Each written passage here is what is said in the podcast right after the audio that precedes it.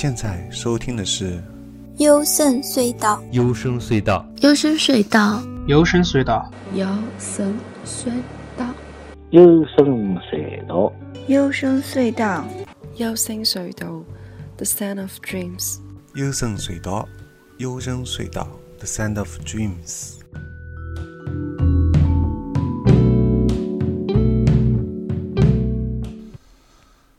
大家好啊，你现在收听的是幽深隧道，我是高尔基亚。呃，现在是二零一九年二月四号晚上十点五十四分。再过一个多小时呢，那就是新年的，就是中国人的新春大年初一就是来了，对吧？呃，相信现在有很多人应该还在吃着。嗑的瓜子看春晚是吧？我不知道在国外留学的是怎么过的啊。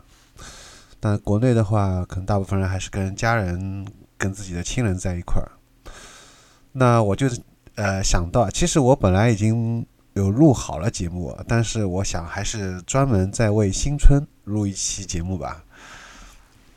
很久以前，我也不是很久以前，其实也是很。也是不早了，就是几年前我也录过新春的特别节目。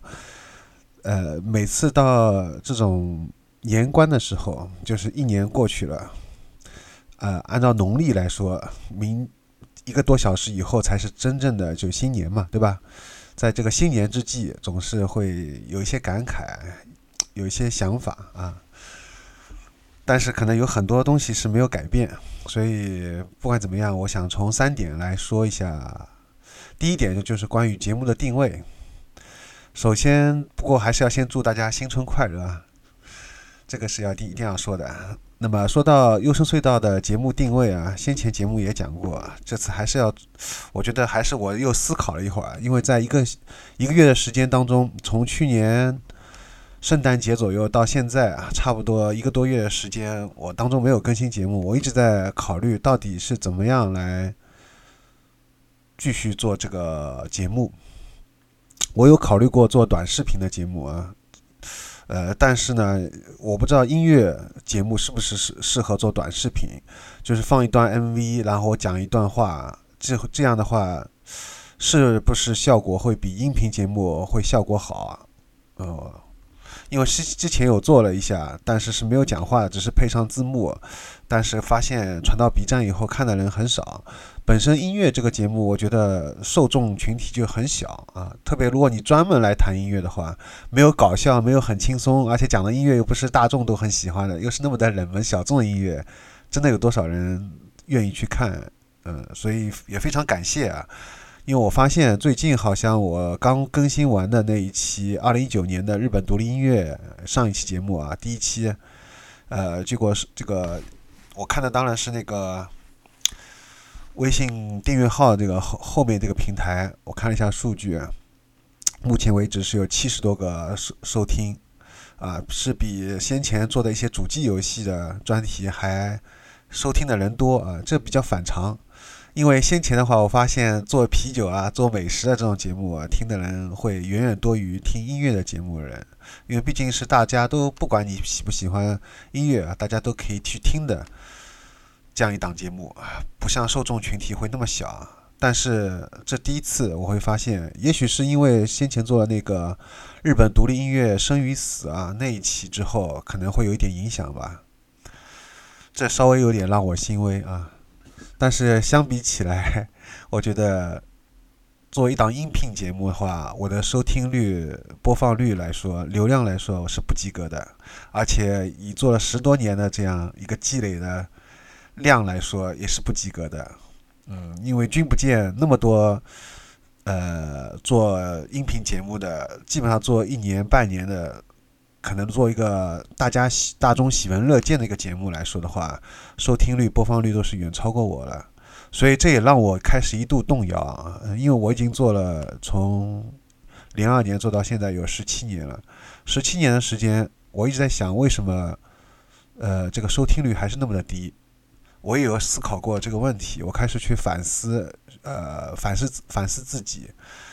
呃，有一个朋友也说过，我做的节目不是很专业，但是我扪心自问呢，我花了很多时间和精力去寻找我觉得值得推荐的好音乐，我呃，而且这些是没有盈利的，没有报酬的，但是换来的结果，但是我是可能我不想看到的啊，而且。这么一句不专业，确实让我可以思考很很多啊！我有我有在想，的确可能是做的很不专业。如何把一档音乐节目做得更专业一点？呃，还是要回到这个节目定位上来说啊。首先，音乐我觉得还是要作为一个优声隧道的一个主打的一个专题。但是呢，其他的专题我觉得全部可以划分到，就是和音乐以外的，就包括地外文明啊，包括。呃，日剧啊，包括动画，可能还有包括游戏啊，其他的所有的话题都是可以划分到音乐以外，它专门作为一个类别。而且我一直也有想过，是不是要把这个节目分开来，就是把除音乐以外的专题的节目单独拿出来，跟优声隧道分开，重新再建一个。但是也有，我也问了一些人，一些老听众。但是他们都觉得好像可以放在一块儿，因为他们觉得是有交集的。比如有的人他就是自己也喜欢玩主机游戏，同时也有喜欢听这些音乐的，呃，所以我有一直在考虑。而且现在因为那个微信订阅号申请比较麻烦了，我想本来也想申请一个，再申请一个新的，结果发现还失败了啊，又要什么身份证认证啊，要什么的，挺麻烦。所以我觉得节目定位的话，在二零一九年可能还是以音音乐为主，继续想把音乐做得更加深入一点，特别是日本独立音乐这一块，因为这几年我花了很大力气想推荐这一块的这一类型的音乐，就像当初最一开始做吹 pop 音乐一样，这是我想主攻的一个方向。那么说完节目以后啊，那么后面说点我个人的一些情况，但我知道 怎么说不太适合放在春节里面讲，但是呢，反正我觉得，呃，就是作为一个春节吐槽类的节目，就随便发发感想吧。而且我觉得我我身上的这些问题，我发现很多人身上也都有啊。第一个还是说一下关于这个。就是失眠的问题，失眠，嗯，但是我觉得我可能失眠是比较严重的啊。如果大家有听友，无论是上学、上班的话，特别上班的话，一般是回到家是比较累的，所以不存在失眠这个问题，最多也就最多到十一点、十二点，基本上就是说十二点钟之前，基本上我看到都睡睡觉了，这点还是非常好。那么失眠是指到十二点钟以后是睡不着。我也查了一下 B 站的一些节目啊，但是也有人建议我去看心理医生。我本身对心理学也是比较感兴趣啊，所以我觉得倒不是说我不愿意去看心理医生，因为我很清楚的知道自己的心理是失眠的原因根结在哪里，我是比较清楚。嗯，我觉得对我来说的话，呃，倒是看那个南怀瑾的书，呃。是会让我不会失眠，还有就是要让自己累，就是不会失眠。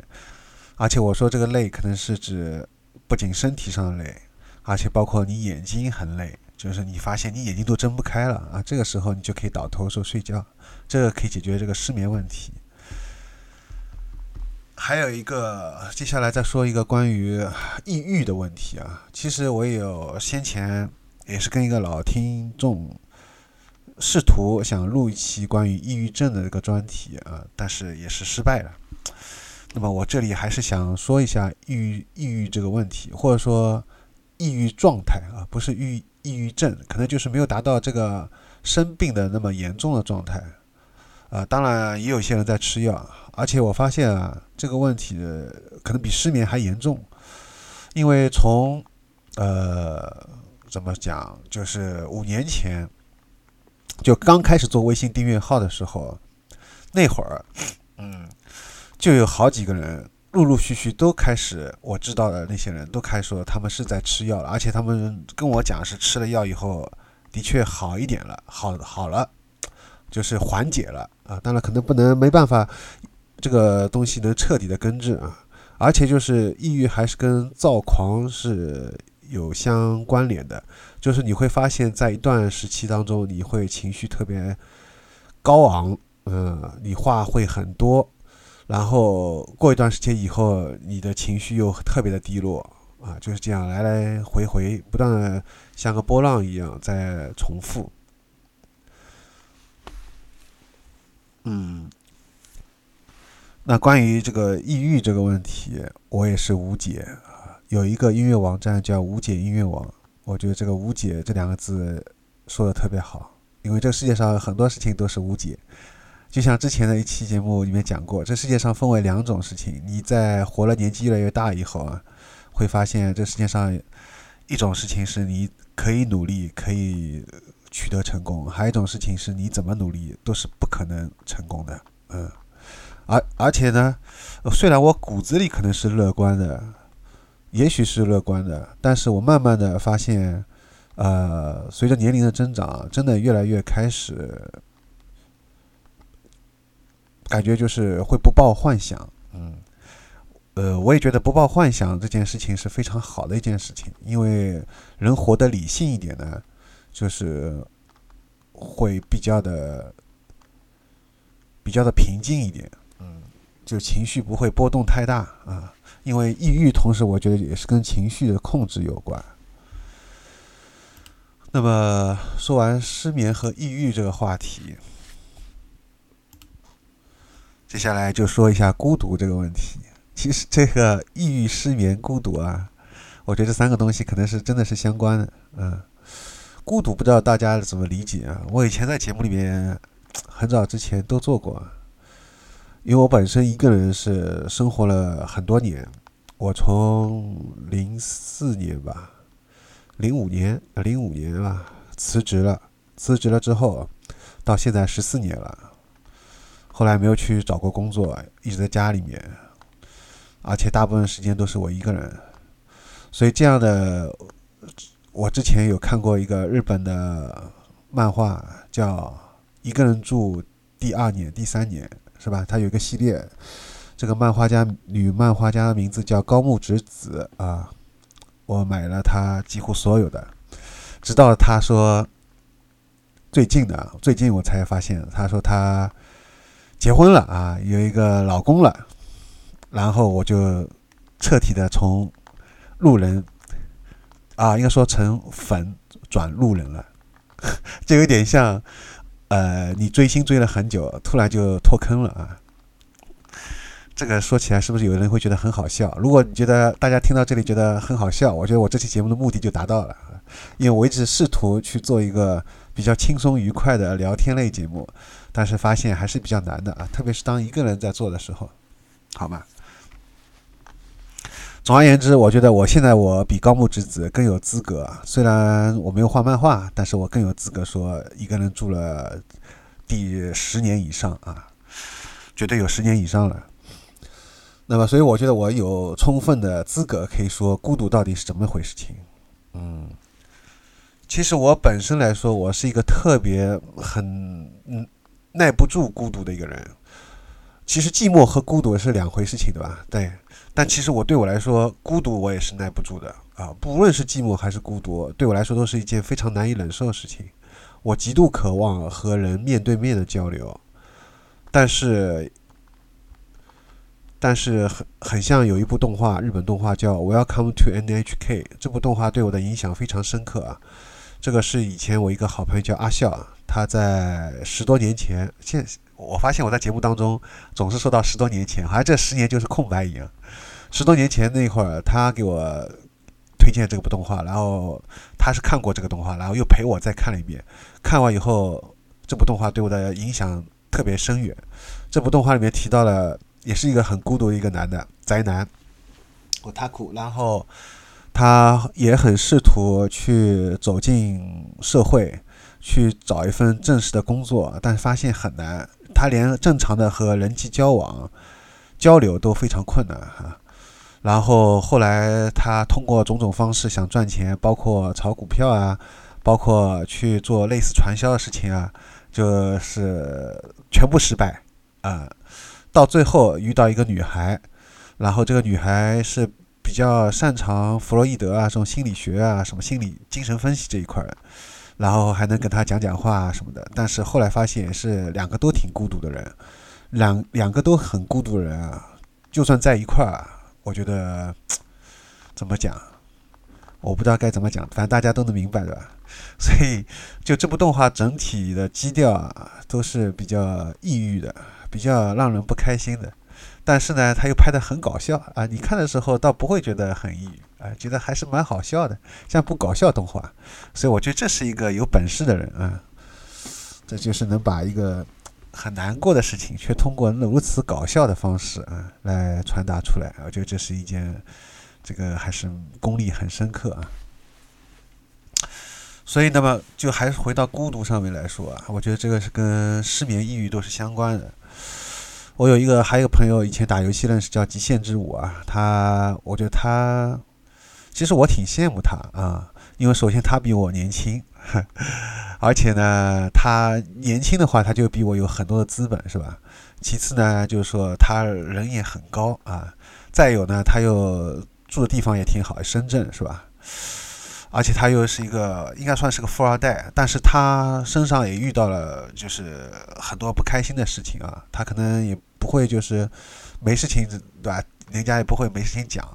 但是啊，就是我觉得好像这些这些就是这些这些问题好像都是共通的。然后有时候在节目下面他会吐槽我啊，句句都吐槽的很在理啊，很。打到心，打到我的心坎上，我被他说的，就说无地自容吧，就是无言无言可对啊。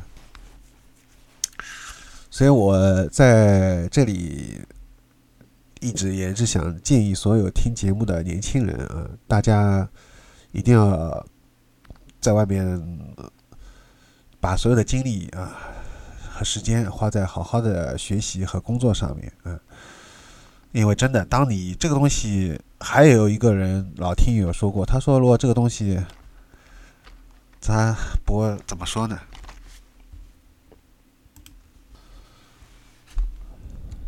在节目最后啊，还是要说一下，还有一个问题是自杀的问题，因为我觉得世界上最有才华的人啊，通常都是内心比较敏感的，也是比较内向的。包括我前面说过的，像抑郁、失眠，可能抑呃孤独都会有。比如说到太宰治这个日本的作家，又比如说到 Nirvana 科特·科本，是吧？还有前段时间拍《大象席地而坐》的导演，一个非常有才华、很年轻的一个导演，胡波。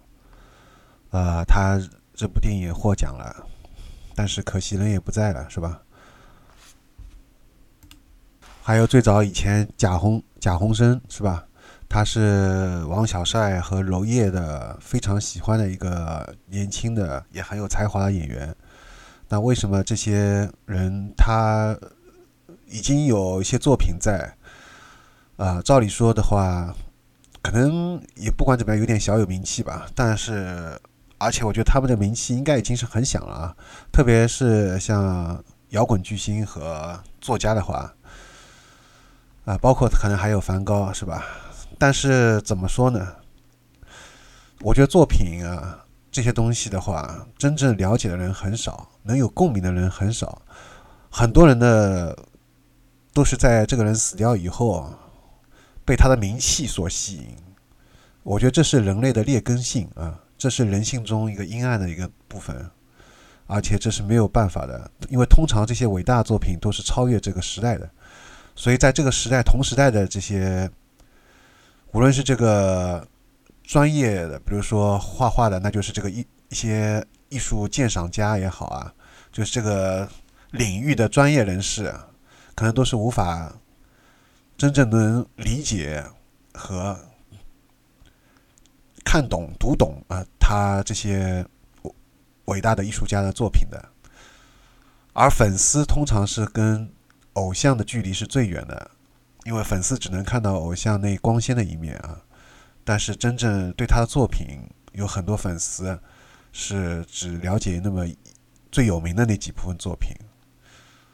所以这个任何一个领域都是这样啊。说到这个话题可能会有点沉重啊，非常不适合在春节当中播出。但是我特别想强调是，我为什么会那么想做，包括想做日本独立音乐啊这一块，也是因为我觉得它当中有一个很致命的一些很悲伤的一些东西啊，特别能打动我、吸引我。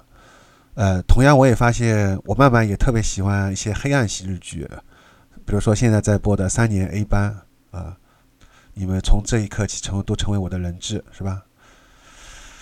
都是这种作品啊，就是，嗯，这些东西我觉得是特特别，因为它特别真实吧，嗯，没有一些虚假的东西，所以我觉得这点挺好的。而真实的东西往往是特别残酷的，因为它通常总是和我们觉得现所谓的现实有关。而现实的东西总是能把一些看上去很美好的东西全部击得粉碎，所以不管怎么样，呃，我后来发现我在日本独立音乐生与死当中有一句最重要的话没讲，就是我之所以那么喜欢这一类的音乐，就是说我想推荐的一个日本独立音乐，它有一个很重要的地方在于它这些歌都这些歌曲都是很悲伤的，它整体是非常非悲伤啊，就是让你听到都感觉快想让人听完想自杀了。我觉得通常这些音乐啊是最最最吸引我的，呃，就像我当初推荐 trip hop 一样啊，呃，然后我记得之前也有一个听 trip hop 听的很多的一个人，他还讲过一句话，他说我后来就不听这种音乐了。他说，呃，他就是说他意思是说他开始比较像正能量，走正能量的东西啊，好好的生活，不要再去接触。这些让人很不舒服的啊，这些负能量太足的这些音乐，其实我觉得这样是挺好的。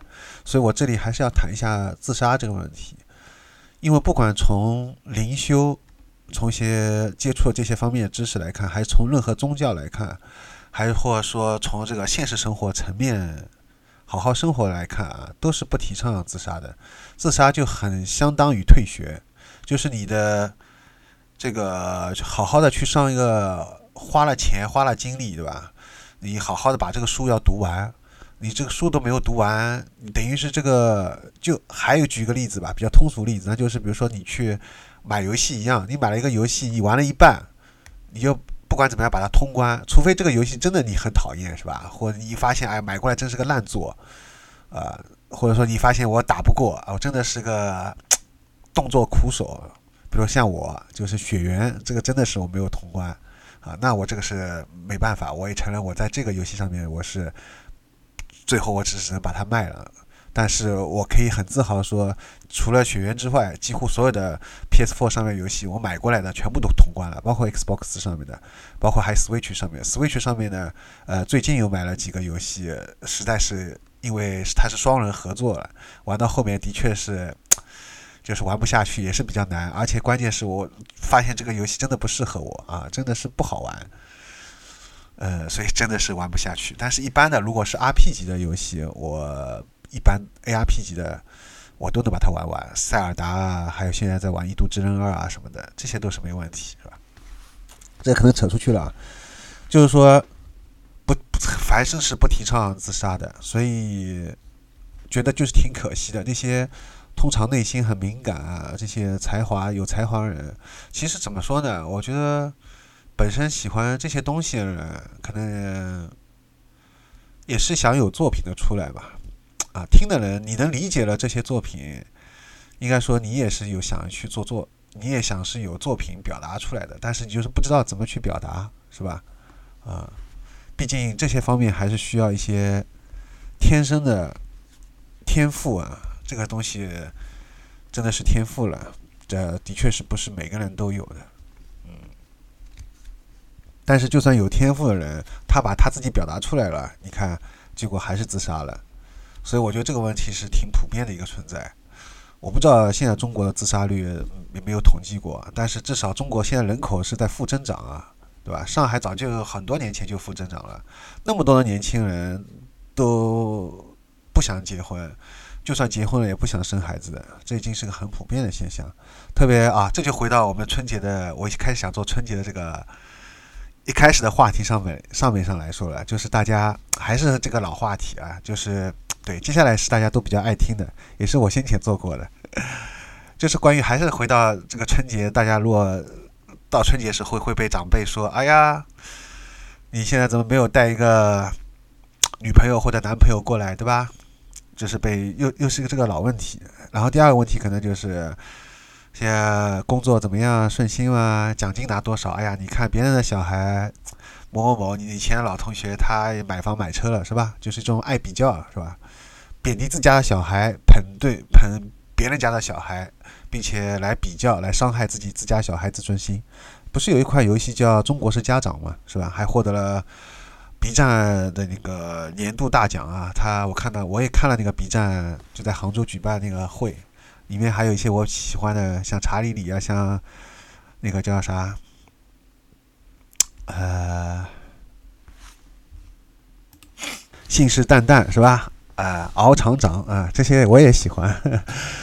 呃，其中他其中他一开始还有讲，也采访了一段那个中国式家长那个制作人是吧？跟一个一个一个 B 站上面的一个。主播游戏的啊，做做游戏的一个，让他们俩见面了。那个人见到这个中国式家长制作人还挺激动的，是吧？好，那个所以说到说到这个关于春节的这个，还是我们特别是中国中国式的，我应该这么说，中国式家长，对我就觉得中国式春节，哎，我终于好了，这期节目的标题我终于能想明白了，叫中国式春节。太棒了，太棒了！啊，我因为我一直想了半天，我本来这个这期节目名字想叫“呃，优胜隧道的春节特别节目”，谈谈节目的定位，再谈谈自己的个人的失眠、抑郁、孤独的问题。后来发现这个标题怎么那么长？哎，突然发现中国是春节，这是一个大家都比较有共鸣体会的一个有共鸣的一个话题。好，既然说到这里，我就发现我，因为我本来是打算还半个小时里面把这个节目做完，结果发现果然还是要超过半个小时了。那么现在就进入正题了，中中国是春节。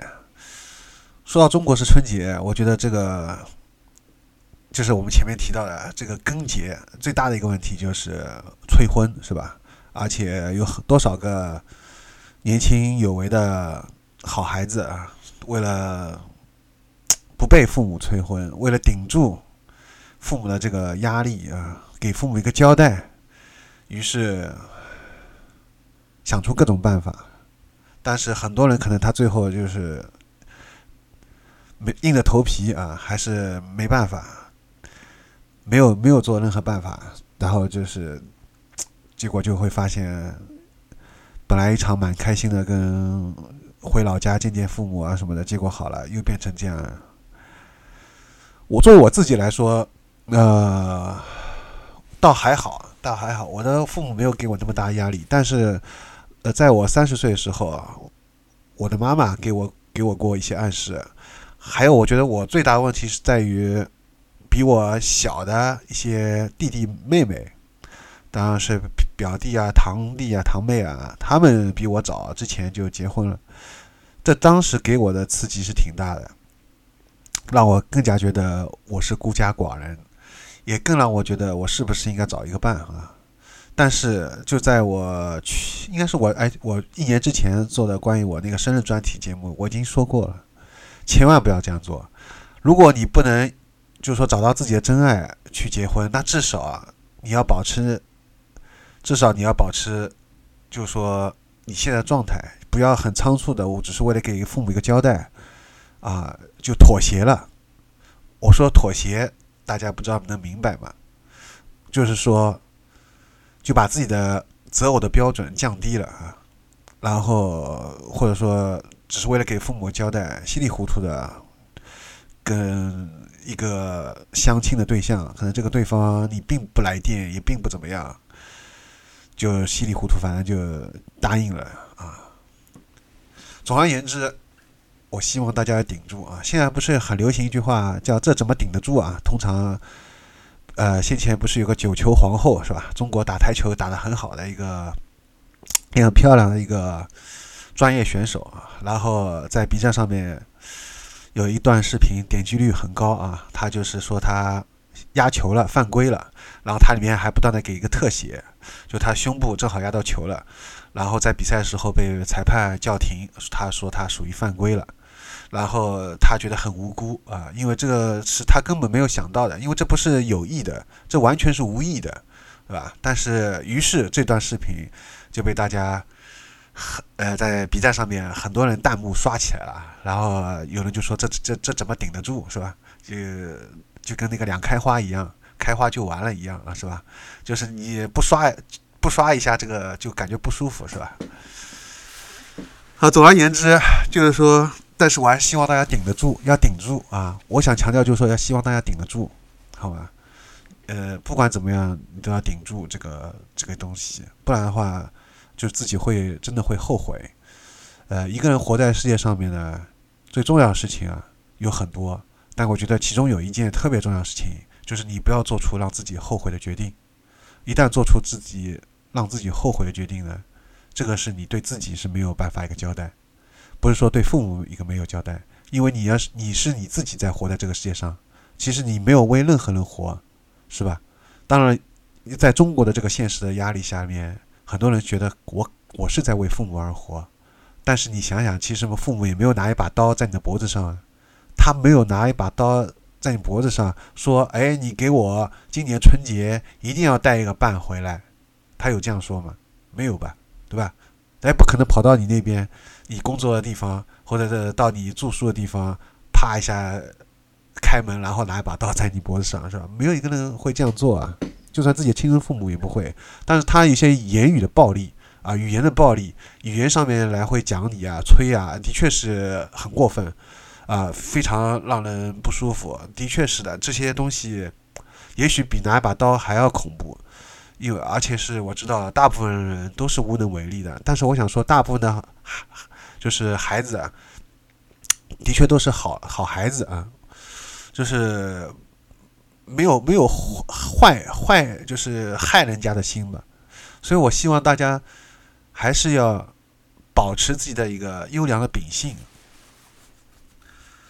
啊，不要做出这种，因为你想，如果你是跟一个嗯，为了给父母个交代，这样跟一个人。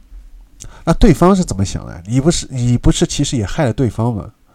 而且到最后，父母会发现你你你的生活，就算你假设你结婚了，你的结婚、你的婚姻生活如果不幸福，一直吵架，一直不开心，对你来说，对你的另一方来说，还有对你双方的父母，对吧？四四个人，再加上你们两个六个人，都是不开心。那何苦要到那一步呢？是吧？那与其的没有到那一步的时候，是不是不要让这个事情发生呢？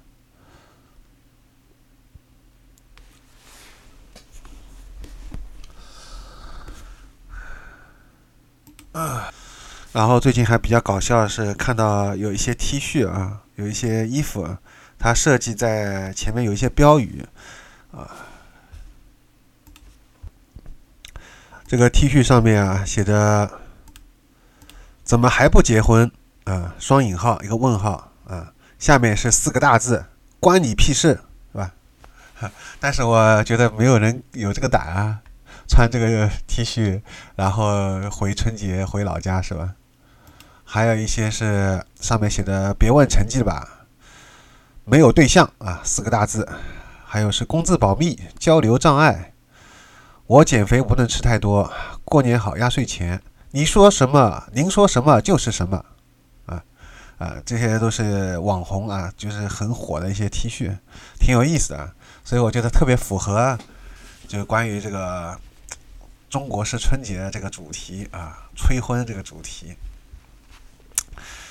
关你屁事！但是这真是说出了很多人的心中的心心声，但是可能没没办法，只能哪怕穿在坐在 T 恤上，也没这个胆子啊，穿穿过去是吧？所以说，我觉得来自你内心的坚持很重要。就是你要想到，如果你做出这个决定是会让自己后悔的，你要一定要慎重，好吧？不要妥协。嗯，所以我觉得我该说的已经说完了，那么其他也没什么可以说的了，节目定位也讲了，最后还是在此祝大家新春愉快啊！呃，最好没有孤独、抑郁、失眠，呃，就真的像你们收到了很多的转发的这些微信当中的一些各种各样的新春祝福一样，真正的，我觉得只要只要是不被父母催婚催婚啊，或者说你能顶住这个压力，你能顶得住，我觉得这就是新年新春最大的祝福。对很多年轻人来说的话，是吧？啊。我们也不说什么虚的啊，说什么你发大财啊什么的，因为大家都知道发大财的永远就这么少。所以如果我收到祝福，我其实很就很想说，祝你们能顶住父母的催婚的压力啊。但是我如果真的这样回过去呢，啊，对方可能就是可能直接把我拉黑名单了，是吧？就哪壶不提哪壶不开，你你提哪壶是吧？说到对方心中痛了，你怎么可以这样讲话呢？是吧？就像我做这期节目，其实非常不适合在。啊，比较愉快的一个气氛的新春佳节啊，做做这样一期节目，但是我还是很想讲一讲啊，还是很想讲一讲，所以我真心最后在节目当中祝福大家啊，呃，能顶住父母的回家的催婚的压力啊，呃，有的人会说，哎呀，那样的话我就住孤身了啊，有的人经常感慨住孤身，住孤身。我觉得通常把“住孤身”三个字挂在嘴边的人都不会住孤身。通常从来不说“住孤身”三个字的人，他一辈子就是单身狗，对不对？我说的对不对？啊，如果说对，大家在此就鼓掌一下啊！虽然我听不到你们的鼓掌。因此呢，没有什么好讲的，就像就像你在朋友圈当中也不可能会发。哎呀，今天又睡不着觉了，我很孤独啊！我怎么又失眠了？我现在心情很抑郁啊，是吧？你这样发的话，如果很多人给你点赞，那是一种什么样的心态呢？看你出洋相吗？为你这种状态点赞吗？不是啊，我想大大部分人可能点赞，意思就是他也有这样跟你相同的这种感受，所以给你点赞一下，是吧？但除了点赞，所谓的点赞党。偶尔有那么几个人留言一下啊，说，哎，你晚上做一下冥想啊，啊，喝点牛奶啊，泡个脚啊，啊，给你想出了各种各样的办法，但你也知道这些办法都是然并卵，是吧？哎，真真正的好办法是什么？就是父母不催婚啊！我觉得没有父母的压力，这是一个非常好的，让你开始舒服的。这我又想到了，我最后再扯一下黑镜吧。黑镜不是前段时间拍那个新作品嘛？其实我当时看完就很想为当时专门来关于这个，就是不同选择做出会有不同的结局啊，关于这个话题来做一期节目的。但是后来你也知道，大家都知道，如果了解我了就知道我的抑郁的毛毛老毛病，我真的是 那个时候真的是这样，或者说说懒吧，就说通俗就说懒吧。不管怎么样，反正就最后也没有做。但是现在我就突然想到啊。当时他里面这个呃有个很重要的地方，不知道大家发现没有？就是他爸爸啊，他爸爸是很关心他，但是因为过度关心，导致他的心情就很糟糕啊，所以他最后的作品就做得很失败。那么什么时候他的作品这个游戏做出来以后是获得啊？我这里剧透了啊。呃，反正应该大喜欢看的人家早就看了，没看的人估计也是对这部没兴趣，或者是懒癌发作，所以到现在不管怎么样借口，所以也不怕我剧透吧，对吧？所以反正你看啊，就这个主主角他最后相对来说，我觉得是个比较好的结局是什么？就是他把他爸爸给杀了。然后他这个游戏终于很顺利的成功完成了，而且当时在那个就是电视里面有一个专业游戏评测的一个专家给了他五星好评，是吧？游戏大卖啊！你看，只有他把他的爸爸杀了，但是我当然没有提倡大家因为父母催婚了把父母杀了，这当然是不可以的，这是犯法的事情，是吧？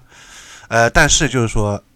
呃，你会发现，的确就是说，来自于父母的过度关心，其实父母的也是一片好意啊。他希望你不要那么，因为其实说穿了，为什么会有孤独、呃失眠、抑郁，就是因为你没有伴呀，对不对？哎呀，我说到这句话就扎心了，对不对？就是因为你身边没有这样一个人。但是我相信，能现在还有单身狗的人，都是真正对感情是比较有高要求的人。冲着这一点，我就想为你鼓掌，因为我也是这样的一个人啊。我们是想跟你握握手。那么，无论可能你从颜值啊，又要可能什么胸大屁股翘，又要颜值什么好看，然后还要什么有内在东西，就是外在和内在都要。所以说你就找不到对象呗，对不对？但是我觉得很好啊，呃，你何必要妥协呢？这没有什么不对啊，这哪里错了呢？你你的高标准挺好的，我不觉得。呃，一一个一个对，就是我一定要找一个漂亮的女孩，我才愿意她让她成为我自己女朋友。这句话没有错啊，我一定要找一个也喜欢玩主机游戏的女孩子，呃，然后看看能不能把她发展成为女朋友，没有错啊，都没有错啊。但是有一点你就错了，如果你为了父母，你说我为了父母，所以我就找了一个人，呃，跟跟这个相亲对象我去相亲了，啊，对方确实也不错，我也相信你父母给你找的相亲对象是不错，但是你不来电啊。不来电就完蛋啊！接下来你们的婚姻是不会幸福的。这我在去年节目当中就已经讲过了，对不对？啊，所以你不听老人言，吃苦在眼前。所以，当然有一个 T 恤叫“呃，听了老人言才怪”，是吧？反正就是一个这种话。当然，如果印在 T 恤上见父母，父母肯定也是听到要炸裂，是吧？所以不管怎么样，啊，前面讲过的，那最后吃苦的是你自己。所以我已经把话讲得很清楚了。我希望大家就是不要妥协，要顶住这个压力啊！那哪怕是九球皇后啊，她是无意当中犯犯规了，你感觉我都顶不住了，你也要顶住这个压力，好吗？啊，我可能说了又说了一个非常绕的一个冷笑话。其实我在节目当中我说了很多的一个很绕的一个冷笑话，不知道有几个人听懂啊？呃，我觉得应该没有多少人能听懂吧？嗯。总而言之啊，还是回到节目的一开始来啊，说一下中国式的春节。所以我觉得最关键的，呃，而且最后还想说一下舔狗啊这个问题。我最近才发现知道舔狗，我发现这就是我当时我以前就是从来不去看一些什么热搜啊，还有从来不会看一下 B 站的那个排行榜，因为最近一直几乎每天都在看 B 站，这个看 B 站的时间已经远远超过了看剧的时间、看电影的时间。以前我花了很多时间。在收集电影，然后又把其余的时间有一小部分时间再留给真正去看剧、看电影。但现在好了，现在把所有的时间几乎都给了 B 站，就给我看了几个 UP 主，像信誓旦旦啊，像那个 Gamker 啊，像奥尼克斯啊，像何之梦啊，之前那期节目也讲过的，主要都是给这些 UP 主。他们只要一更新我就在看啊，还有去看什么合格子酒啊，什么真实的人类啊那部英剧等等，总而言之都在 B 站上看了，B 站已经成为我生活中不可缺少一部分，所以我很偶然的在 B 站这个排行榜里面搜了一下，正好里面有一个，我看到哎舔狗，正好里面有一个也是是月度排行榜还是年度排行榜，一个很火啊，好像有几十万的这个流量，而且我点进去看的时候还有。一百多个人跟我同时在线在看，而这个视频已经是几个月前就发了啊，很早以前就发了，结果现在还有那么多人在看，可见舔狗，我是不是要给舔狗再再做一期节目啊？反正在最后吧，其实我本来已经节目要结束了，你看，我这里再做一个最后抓紧时间做一下舔狗的专题。首先，值此值此春节佳节之际，我要向各位单身狗和。舔了多年的狗，致以亲切的问候。嗯，然后我想说的是，舔狗是很痛苦，嗯，而且你失去了自我。先前那个我看那个视频以后啊，给我的感触也很深很深。我觉得呢，嗯，有一种说法就是说。就舔狗的人反而是比被舔的人其实更幸运，或者说更幸福啊，有这么一种说法。他意思就是说，因为你舔狗的人嘛，呃，大家知道什么叫舔狗？我我我的解释啊，我没有在查，意思就是反正就是说，你对一个人死心塌地的，呃，然后拿你的热脸，但对方给你个冷屁股啊，或者说对你忽冷忽热，或者说对方始终没有办法给你一个交代，或者说对方不愿意负起责任，或者说对方。把你当成备胎，或者对方其实也是喜欢你，但没有达到爱的程度啊。总而言之就是这样，对吧？差不多吧，啊。然后你过得很痛苦，是吧？那么但是很重要，我我觉得这个那个视频我也推荐大家可以去看一下啊。然后它里面讲到一个很重要一个点，就是说你当中因为你失去了自我，嗯，你失去了自己，而且还有就是你把你的很多美好的想象都放在了投射在了对方身上啊。其实到最后呢，呃，你已经是就是说深陷其中不能自拔。呃，按照一个专业术语，就是说要学会止损。嗯，它里面视频讲到的，学要学会止损。但是很多人没办法止损，因为你想，你好像我已经付出了那么多了，对吧？你总觉得不甘心啊。哎呀，也许再努一把力，也许对方就能回心转意的啊。总所以说，这种说法叫什么叫抱有幻想啊？抱有幻想。呃，但是想非常你理性的想一想，你不要再抱幻想了，对不对？而且你首先没有做自我，你这样呢，就是在对方眼里呢，是你等于是你把自己看低了啊，你你的魅力，你的自己的都没有表达出来，那对方怎么可能再会喜欢你呢？是吧？就是说，你等于是说，因为你为了迎合对方嘛，是吧？你可能就是说，无限的，呃，无限的，因为舔狗本身就表示一种非常不平等的一种一种一种地位的对待，是吧？而正正常的一段健康的感情，它肯定是两情相悦的，两个人都是平等的，不存在一个高一个低啊，或者说一个一个落差特别大，也许是有高低，但这个落差不至于太大，太大的话，这个就是有问题了，是吧？所以说，第一个就是要止损，第二个就是要做回自己啊，你还是要做回自己，有你自己的事情要忙啊，有你自己的一个生活重心，呃，就是你等于是。最多给对方那么两三两百分之，你的生活中给对方百分之二三十，而百分之七十以上是让你回到你自己的生活中心中来，你去好好学习也好啊，或者是你有一项比较喜欢运动啊，比如说跟几个老朋友经常在周末时候能聚餐也好啊，唱 K 也好啊，或者是像我一样比较喜欢打球啊啊，或者你总而言之，你有你自己的一个社交圈，有个兴趣爱好啊。把这个自己的生活拉回到你先前的这个生活重心当中去，是吧？不要再不要再深陷到其中。当然了，我这些说话都是蓝病卵，因为其实这一期节目就是蓝病卵啊。就这期节目副副标题叫蓝病卵，是吧？中国是春节，然后破折号蓝病卵。为什么是蓝病卵？因为这些道理其实每个人都懂啊。很多人可能听完我的节目也会说：“哎呀。”老高啊，你说的，你之前去年上次生日专题你就讲过了，要找一个真爱结婚，啊，不能妥协，顶住父母的压力。这次你又讲了这个问题，你也教了说什么九球皇后啊什么的，你也举了这些冷笑话的例子。但是他说我还是做不到啊，看到吧，还是做不到啊，啊，多少人最后还是妥协了，是吧？还有就是说到，就是前面说的舔狗，多少人最后还是。就哪怕对方可能说的已经很清楚了啊，我们对以后是不可能有希望的，但是你还是没办法放弃，对不对？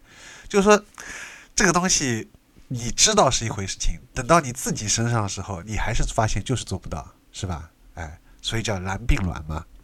嗯，呃，那既然这样的话，我觉得这期节目也就差不多结束了，这才是真正的结束了。嗯，蓝并卵。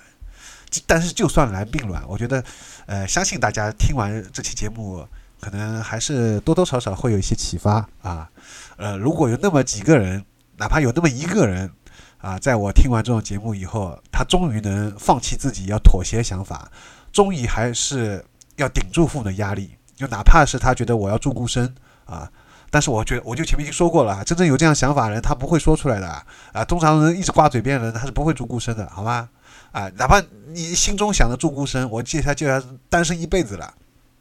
好，我真的想，我觉得我这期节目真真的是没有白做，好吗？我没有再浪费这么将近一个小时的口水啊！我终于，我觉得我帮助到了这样一个人，我觉得我很欣慰。我我觉得我这一生死而无憾，好吗？我这一生目的达到了，因为我觉得传播喜欢音乐是很有价值事情，传播自己除了音喜欢音乐以外的东西。只要是自己觉得有东西、有价值的东西，都是很棒一件事情。但是如果对一个人的生现实生活啊，特别是这个关于催婚这个头等大事，能让他顶住这个压力，能让他仍然坚持，能让他能让能有这么一个听友没有蓝病卵，那我觉得我高尔基亚终于没有白做这三百八十多期节目，终于没有在这样一个除夕大年夜的晚上，还有将近现在还有十分钟就变成大年初一的这样一个一个一个交界点吧，终终于不没有再感到抑郁难难过，好吗？嗯，我终于终于感到了一丝欣慰，谢谢，拜拜。